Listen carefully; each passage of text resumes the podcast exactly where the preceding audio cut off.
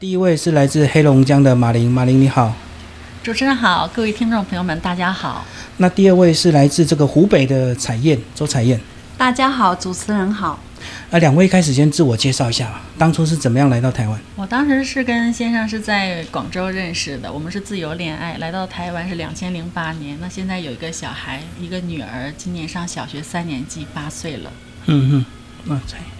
我也是二零零八年来台湾的，跟我先生是我们在贸易公司认识的，然后我们认识蛮久的，嗯认识四五年才结婚，然后我女儿现在十二岁，嗯嗯嗯。好，那来到台湾之后，这个工作上马上就有衔接上去吗？还是哎一般都是先先从家庭生活开始？家庭生活先开始，嗯，然后就是在家带小孩啊，然后处理一些家里的事情。嗯嗯嗯。然后现在是小孩十二岁之后，你现在呃才想进入职场吗？嗯，我之前就是小朋友差不多三年级的时候，我就有进入职场，可是那个并不是我想要的。嗯然后我后来经过陈霞老师的介绍，呃，有去学那个美容丙级证照。嗯那我的美容丙级证照是最近才考出来，然后嗯。我接下来会从事美容师的工作。在学习过程有遇到一些困难吗？就是美容这方面是你本来就会做的一些习惯动作吗？对，嗯，因为我本身也蛮爱美的，嗯所以这整整个学习过程应该都很顺利哦。嗯，还蛮顺的。嗯因为有陈霞老师的带领，所以我觉得嗯都很好。嗯然后他也是个很优秀的老师，哦，所以你就主要跟着他学这个美对对容，就对，因为嗯我是他推荐的。是。嗯，那马林你呢？你的一开始职场跟家庭怎么分配？哦，是这样的，我当时是结婚的时候没有马上来到台湾，因为我那时候还在大陆有工作，我是在做对岸的铁路局广铁集团工作。那么后来呢，是因为我是来台湾，那个时候是两地这样的玩，那停薪留职两年，然后两地玩。嗯，然后后来在台湾我上了一个观光局的课程，后来我怀孕了，然后就留在了台湾，因为我觉得台湾很适合，呃，生小孩、养小孩的地方。嗯嗯嗯嗯，所以就因为小孩的关系，就决定就定居在台湾，就对。对那你现在的这个本业嘞？啊，我现在目前在兼任职业呃那个职训课程的讲师，嗯。那未来就是要朝一样朝观光，对观光的这个方面，因为我以前的本业也是走观光的路线。嗯当时是两千零八年开放两岸自由行专案，这个时候也是除了有小孩的关系，还有一个就是因为两岸自由行这个两岸旅游的开放，也是让我下定这么大的决心留在台湾。好，那当初是什么原因又这个加入新著名亲子协会？包括我们马林也是理事嘛，我之前是在那个上课的时候，我有上一个原住民的观光课程，然后在这个课程认识我们的理事长啊陈英俊老师。那他当时在教我们的是有关于是观光法律的课程。那后来呢，他是有这样的一个想法，想要成立这个新住民亲子关怀协会，因为呢，很多的一些新住民的家庭遇到了一些很多的问题，然后想请理事长帮忙。嗯嗯但是呢，理事长呢他自己一个人去帮助他们的话，可是真的去跟政府啊，或者是走这种法律的程序的话，没有这样的一个平台，所以他下定决心建立这个协会，然后来帮助更多的新住民姐妹们。就我觉得理事长特别的用心，让我们在这个新住民协会里面也得到了很多的帮助。嗯嗯。嗯，所以特别感谢理事长。哦，所以你当初是单纯上了他的法律课程，对，上的加入就对是那个时候是观光课程里面有法律的，有他有教我们的观光法律，所以我们理事长很厉害，他很多才，嗯、他还有观光导游领队的证照。是是是，对，哎，好啊，那个彩燕你呢？我是很一个缘分，我是因为我是陈霞老师的学生，嗯然后他把我推荐进来，他说我们有一个新著名的关怀协会，你要不要加进来看看？因为我们的理事长他有帮忙过很多人。我说可以呀，我说我来参加看看，因为我才今年才过来这边的。嗯嗯然后我觉得哦，理事长人很亲切，然后哦，他真的每天也帮助很多人，每天都在做这些分享爱的这些事情。然后我说，诶，真的是不错。哦，所以你是今年才刚加入协会对哦，我是陈霞老师把我推荐过来的。嗯，好，那接下来我们就来讲一些你们家乡的过年习俗，是不是先把你们自己的家乡先稍微介绍一下？我们先从这个黑龙江省，先把黑龙江省介绍一下吧。我来自一个不算很冷的城市，那现在的话，那边的气温是零下，外面零下二十八度，室内的气温零上二十八度，所以室内与室外的气温相差五十六度。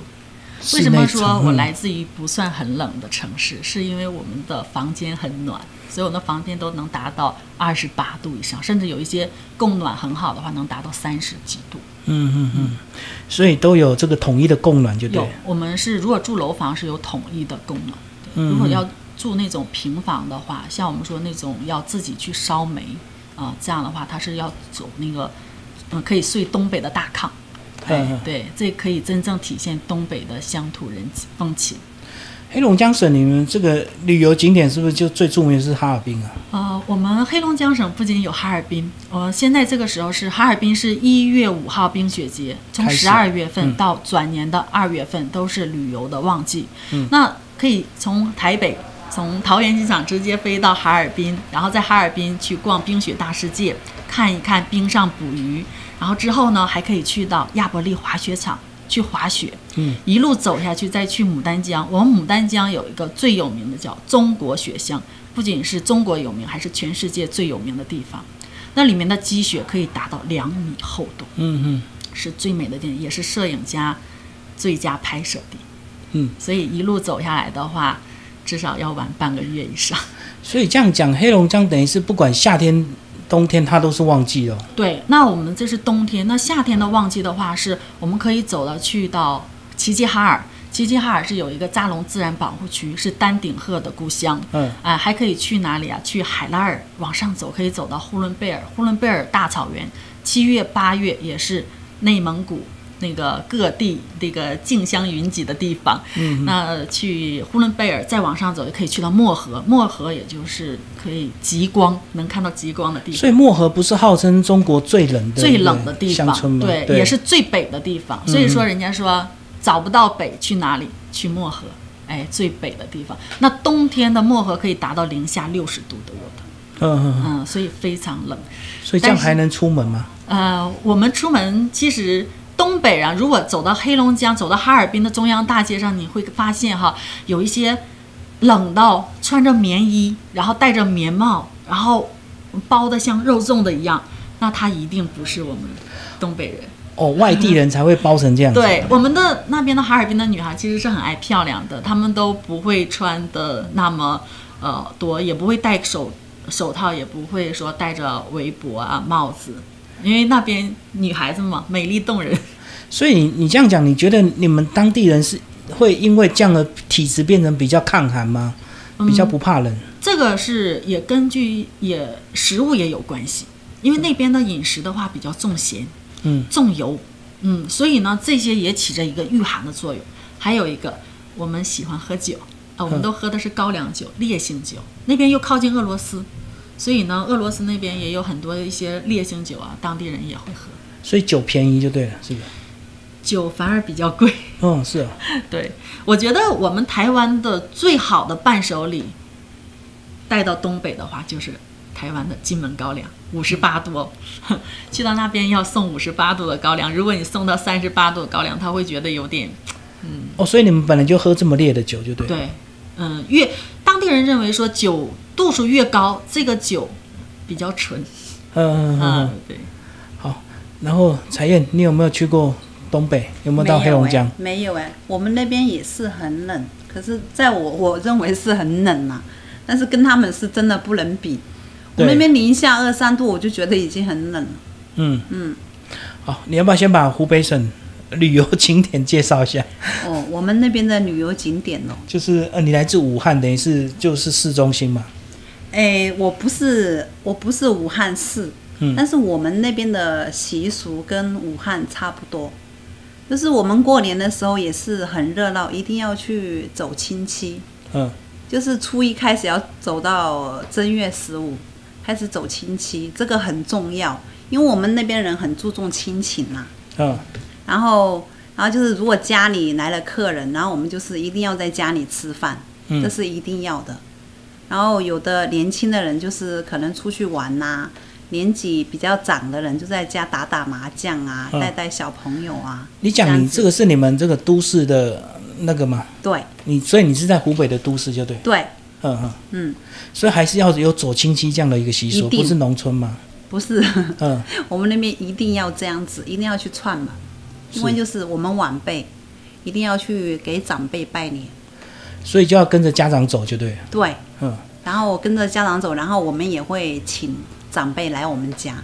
像我现在是因为嫁来台湾，没有办法每年都回去，所以就是每年我会打个电话啊。现在因为我们都用微信嘛，对，然后我们就微信跟那些长辈讲一下新年快乐，诸如此类的。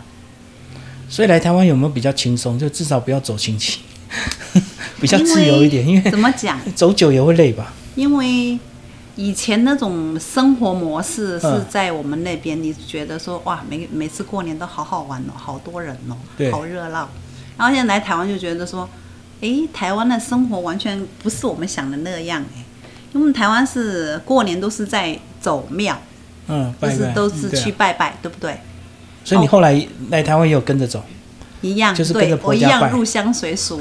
然后我先生就，呃，大年三十的那天晚上就开始要带我们出去拜拜，然后我们就一直这样子，初一、初二、初三都在庙，都在走庙。嗯，然后我婆婆家他们也是要，因为要拜祖先嘛，对。对，要煮很多菜。那你有帮忙吗？哎，我有，可是我都不会煮。然后我婆婆她还蛮会煮的，所以这些我都没有烦恼。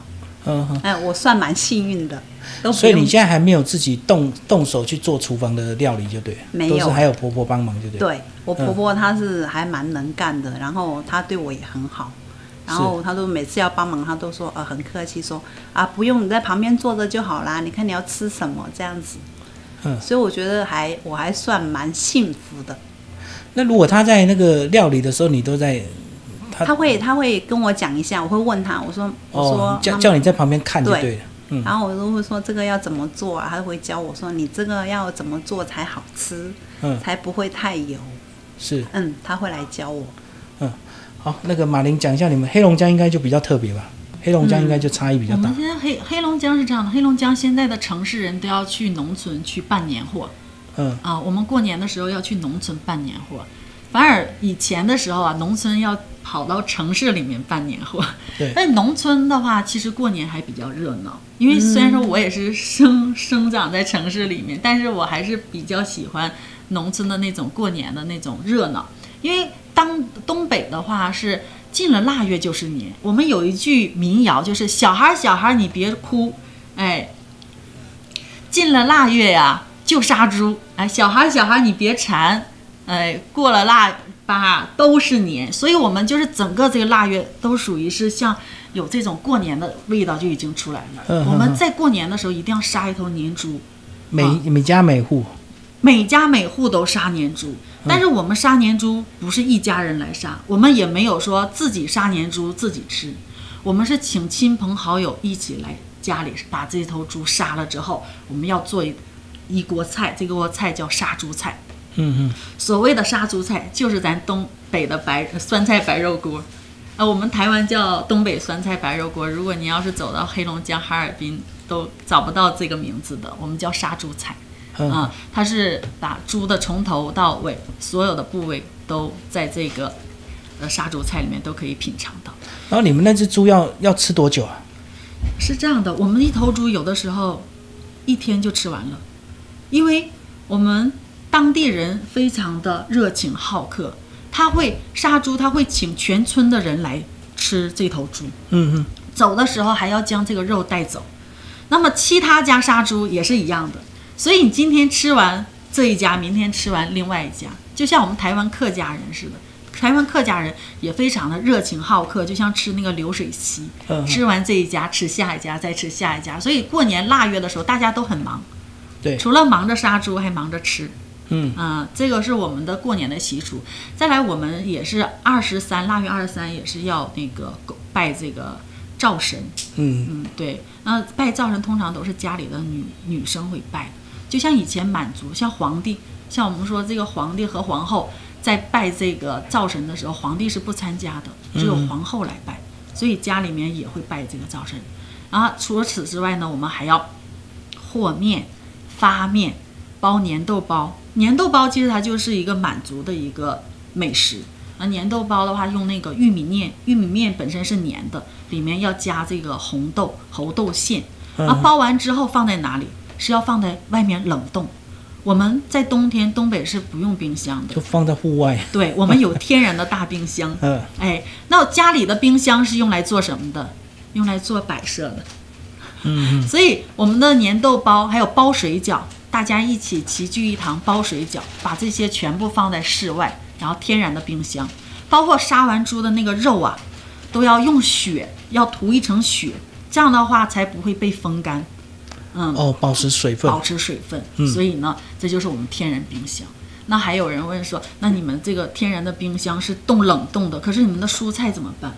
蔬菜因为我们的室内温度很高，所以放在室内的话，有的时候青菜放室内会容易烂掉，容易坏掉。嗯，所以我们家家呀，如果要农村的话，他家家都有地窖，这个地窖大概有几米深的地窖，每一家的地窖如果要下去的话，就相当于一个菜市场一样。什么都有，萝卜、白菜、大葱、土豆，全部都有。而且我们是在秋季的时候就把这些菜全都储存好，所以它等于是比较不冷不热，就对。对，所以那边好保存，好保存，嗯，可以吃一冬。以前呢，以前交通不方便，以前我们吃的菜都是从哪里进来的？比如山东啊，那个河南呐、河北啊，从这些地方进来的。尤其下雪呀，状车况不好的话，其实东北很少吃到青菜，在东北。什么最贵？不是肉最贵，而是青菜最最贵。现在交通发达了，我们随时都可以吃到青菜了，而且自己也有那个温室这个大棚，自己就可以种菜。对，所以大家都可以吃到新鲜的蔬果。嗯嗯嗯。我们过年冬天过年吃完肉比较腻，东北人很爱吃肉，大鱼大肉。那吃完肉比较腻的话，我们也要清凉一下。我们的水果是要冻着吃，我们有冻梨、冻柿子。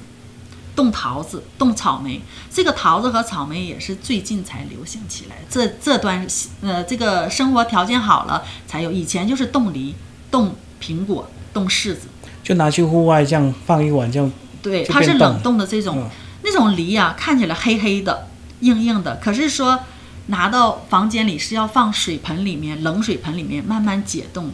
咬下去的话，那个汁很多，还有一点点冰沙。我叫你们每个人牙齿都要很好哎，吃冻的东西，那牙齿听起来就冷飕飕的。嗯，但是可以体现出来什么？我们的室内很暖。嗯嗯。因为暖到的话，才让我们想要吃冰的东西，像冰棍、冰淇淋，还有糖葫芦，这都是我们室内的一些这个饭后的打压打。以前有没有供暖坏掉的那种情况啊？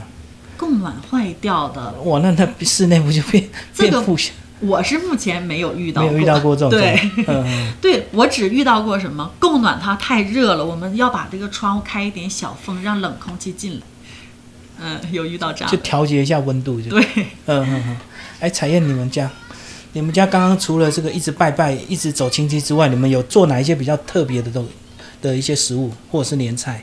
我们那边哦，就是我们喜欢吃蒸的东西，就比如说蒸肉、粉蒸肉啦。嗯，然后下面会铺一些就是南瓜啊，就这种比较容易伤的、容易烂的东西。过年就是排蒸排骨、蒸肉，然后蒸鱼。嗯，然后我们过年是一定要煮很多菜，就是代表就是说要很丰盛。对，因为可能过年嘛，就是很隆重就对了。然后我们没有拜拜的习惯，是你们家没有。对我们湖北没有拜拜的习惯，嗯，然后他就会，呃，三十的那天晚上，我们会请就是妈妈、爸爸妈妈的长辈来我们家吃饭，就是过年嘛，嗯，台湾叫围炉，围炉对不对？就除夕夜就对，对，台湾叫围炉，嗯，我们就是叫吃团圆饭，嗯，说法不一样。可是你们就在长江边啊，那有没有一些特产啊，或者是渔产？嗯，湖北人很喜欢吃鱼。嗯。呃，武汉有一道菜叫武昌鱼，我不知道你有没有听说过。武昌鱼。啊对。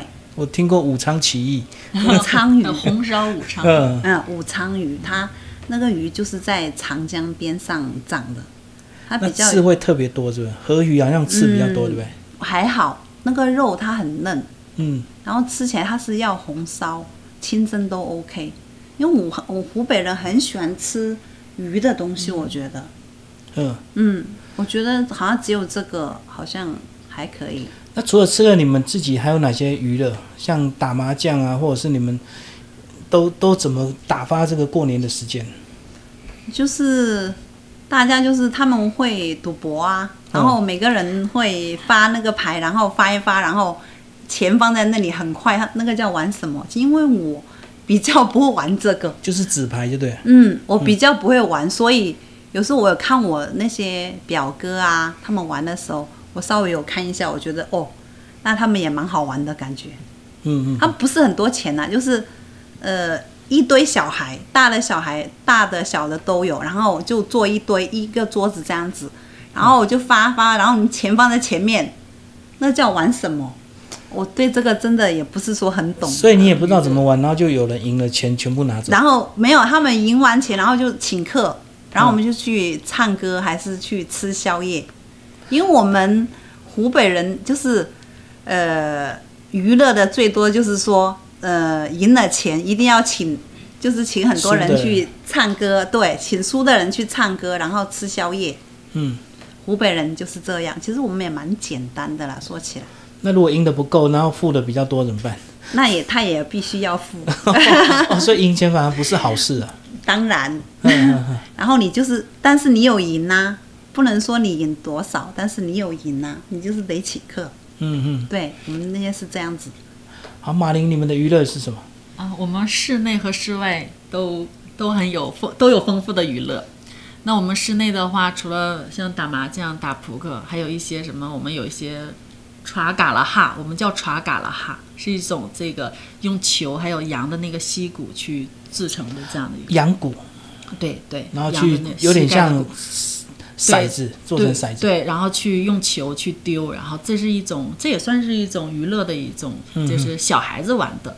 那我们室外也很丰富，其实尤其像过年的时候啊，大家过年有机会可以去雪乡去吃年夜饭，去过年。啊，室外的话，出了门就可以打雪仗。嗯嗯，我们打雪仗的时候就没有感觉到冷了，就非常的暖和，因为打一打全身都是热的。嗯那除了打雪仗，我们还有滑雪圈，嗯，有滑雪圈，还有滑爬犁。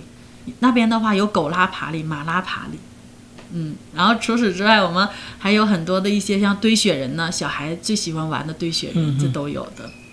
哦，那等于整个户外都是你们的游乐场啊。对因为只要有雪，什么都能玩。对，而且每一个每一个房子上面的积成的那个雪，就像一个艺术品。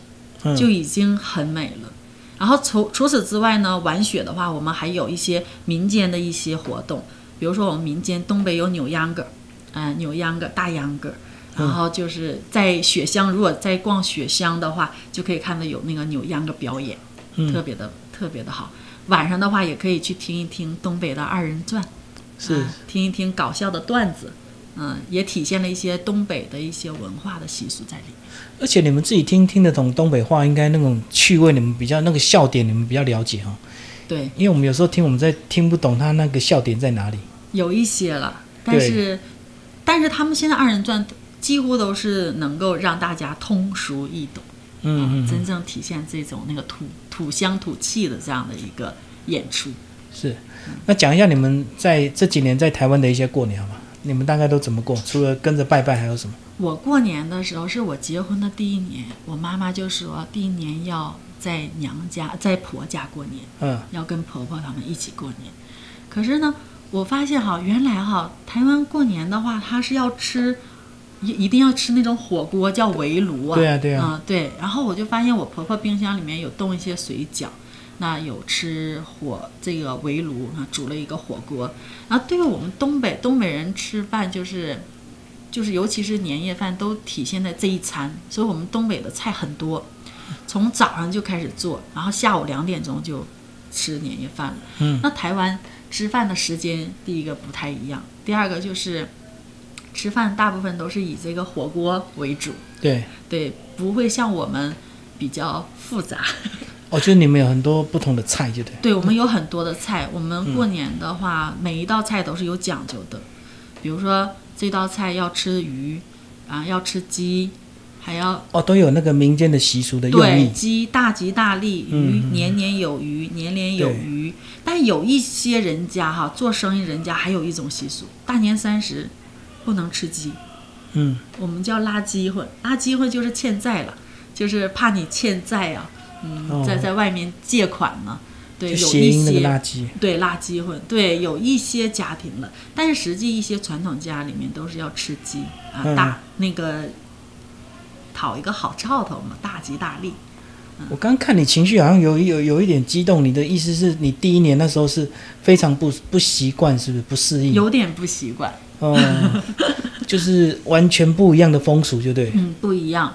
但是有一些文化还是有一些传统的文化还是在里面，比如说像，嗯，我发现有一些很传统的台湾人也是过年不动刀、不动剪刀，不能说不吉利的话，跟我们其实有一些很像。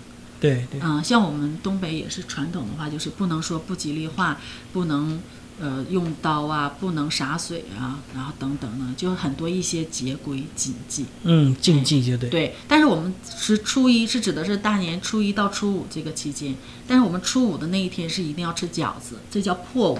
所谓的破五就是所有的节规就在这一天解告。那那一天的话，我们民间将要放鞭炮、吃饺子，将家里的霉气、穷气、晦气全部崩走，象征着老百姓美好的民间的我哦就把所有不好的东西破掉，就对。对所以要吃饺子初五。对吃饺子。嗯，那彩燕，你你这几年在台湾怎么过年？在台湾这几年哦，在台湾就是围炉咯，就嗯台湾叫围炉，然后我老我先生的兄弟姐妹都会回来我婆婆家，嗯，然后就大家在一起吃饭这样子，因为平常也很少见面。对，然后我觉得我开始来非常不习惯，我觉得你们这边都没有在走亲戚，就是没有在串门。嗯，过年的时候都自己过，就对。对，都自己过。然后我那时候很好奇，问我先生，我说：“你们兄弟姐妹都不用去串门吗？都不用拜年吗？”他说：“我们这边都不用，我们就是除夕的那一天回来围炉就好。”然后我在想，可能台湾太小了，所以已经可能平常就常常在见面，就不一定非要到过年才去看。没有好像那你们可能平地方常大吧？然后我的理解是，可能平常大家都很忙，然后各自忙各自的，嗯然后难得说在一起吃个饭这样子，所以在一起他们也还算是蛮亲的啦。但是因为我们是从小生活在那种过年是比较热闹的地方，嗯，对，然后过来这边，我也是很不习惯。我说哇，就这样子，然后吃完今天，然后就明天就开始去庙里拜拜这样子。嗯嗯，然后我说啊，可不可以改善一下？我说 可不可以跟，可不可以弄一个这样子的？然后呃，然后让你弟弟妹妹啊来我家也这样子，我也煮一餐啊，这样子吃吃看，我们来聊聊互相天走来走去。，对，这样可不可以这样？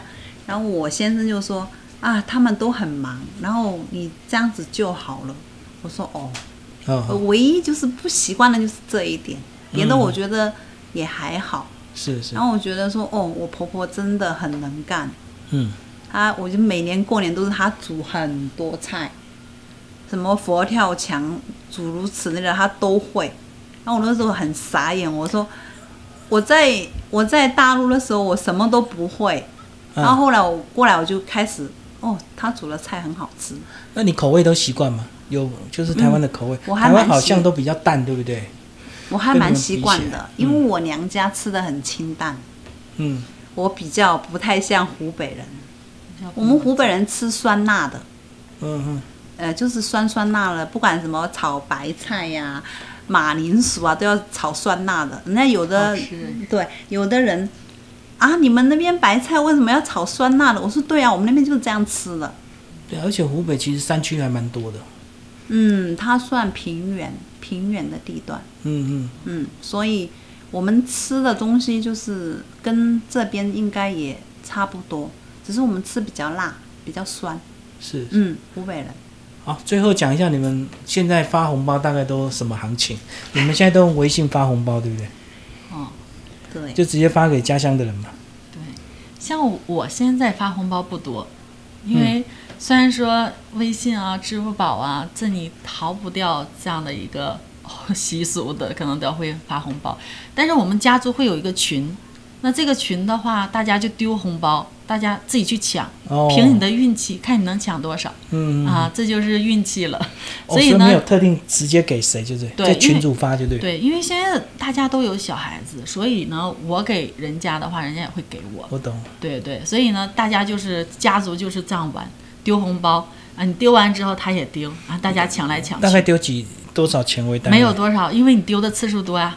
我们哦从初一一直丢啊，我们的过年，东北的过年就是进了腊进了腊八就是是年了，一直一直丢就对。对，那所以就几块几块一直丢就对对，可能哦是二十几或三十这样的，就是大家抢的话，可能他抢个几块这样，但是这样下来的话，一个年过来也抢不少啊嗯，啊。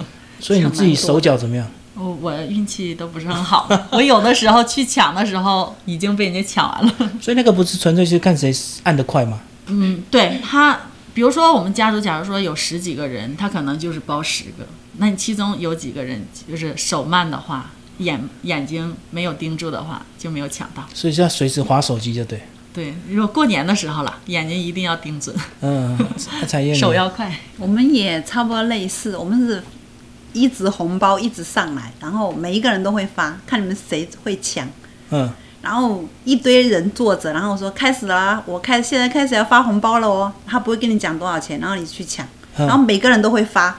然后你那一天就是那阵子，每天都在点红包，一直在点那个红包这样子。所以你抢到最最多的是多少？